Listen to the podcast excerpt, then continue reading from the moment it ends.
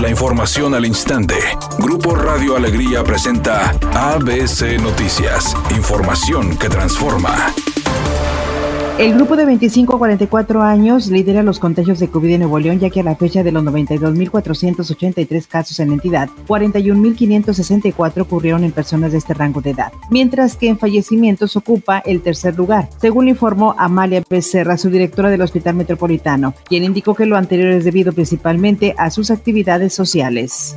El subsecretario de Salud, Hugo López Gatel, informó que la vacuna contra el coronavirus que ya está en proceso no es la solución para erradicar la pandemia en el mundo. Dijo que se reducirían muertes y contagios, pero el problema seguirá latente por muchos años. Y que no existe una identificación predecible de cuándo terminará la epidemia, insisto, en el mundo. Todos los países tenemos que estar preparados para convivir con el virus SARS-CoV-2. Para ABC Noticias, Felipe Barrera Jaramillo, desde la Ciudad de México.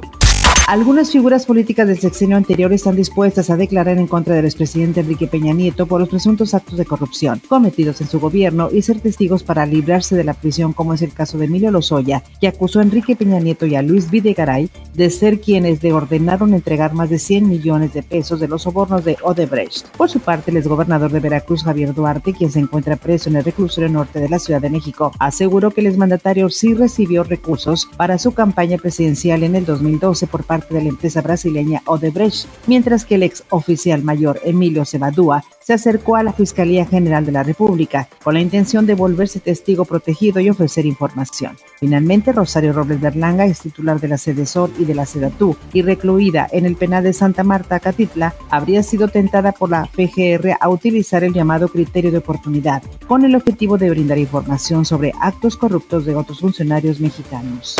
Editorial ABC con Eduardo Garza. El uso de cubrebocas es obligatorio por decreto durante todo noviembre, pero podría convertirse en ley de aquí en adelante, con castigos económicos y trabajo comunitario a quien no lo use o lo traiga mal puesto en vía pública. Es por salud, pero también hay que tener cuidado con los que vayan a aplicar las sanciones, no lo vayan a usar de pretexto para pedir moches.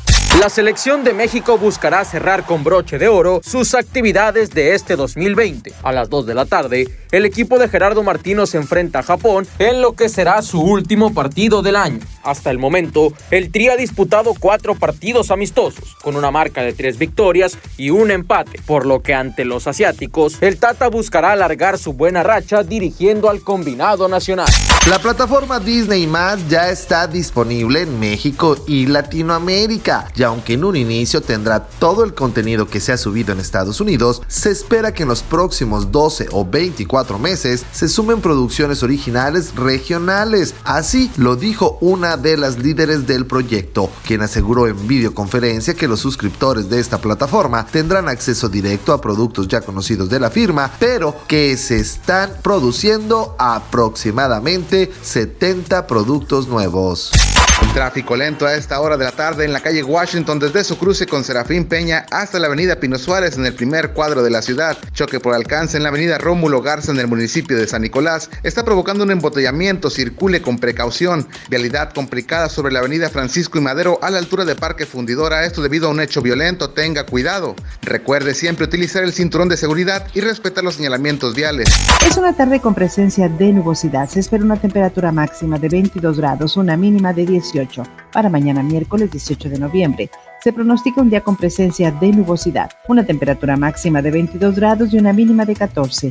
La temperatura actual en el centro de Monterrey 20 grados. ABC Noticias, información que transforma.